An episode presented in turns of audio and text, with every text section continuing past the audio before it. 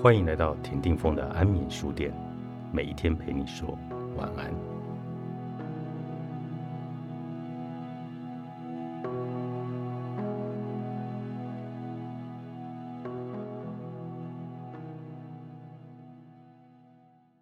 是不是哪一个环节出错，以致我们偏离原本的轨道，走向错的终点？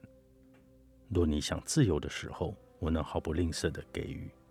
能耐心理解你的脾气，能不要是你前往梦想的阻力，是不是我们就能抵达最初向往的地方？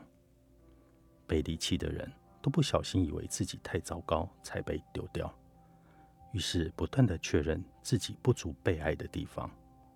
其实你已经很好，你爱的很好。如果你愿意，他离开你的原因，我们晚一点再探讨。你得先好好吃饭、睡觉，买几件喜欢的衣服，不用理会他的偏好，找朋友喝酒聊通宵，不提他的好或者不好，从容的化上满意的妆，把镜子擦亮，欣赏你的漂亮，并谨记你的好，无论他知不知道。有一天他离开的原因，一点都不再重要。那天的天空并不特别的蓝，云不多也不少，窗框把它们切割的很整齐，切面平整的像它们原本就是分离的，就好像我们出世时拼凑在一起，一点也不勉强的模样。是什么时候开始觉得勉强的呢？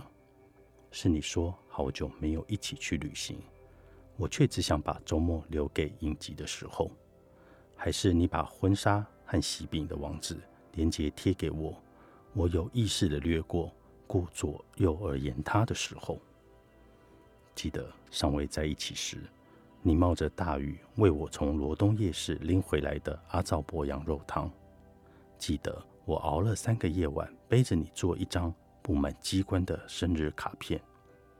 可是后来的怠慢，却让人误以为这些都不曾存在过。我爱过你啊，你也同样爱过我吧？爱到尾声的时候，我们已经不太讲电话，一整天的讯息往返不到十则。原本计划要见面的日子，也轻易的被变化赶上。那些变化，大至感冒发烧，小至朋友突然的约看电影。曾几何时，我们安于远距，对遥遥无期的再会。一点也没有所谓。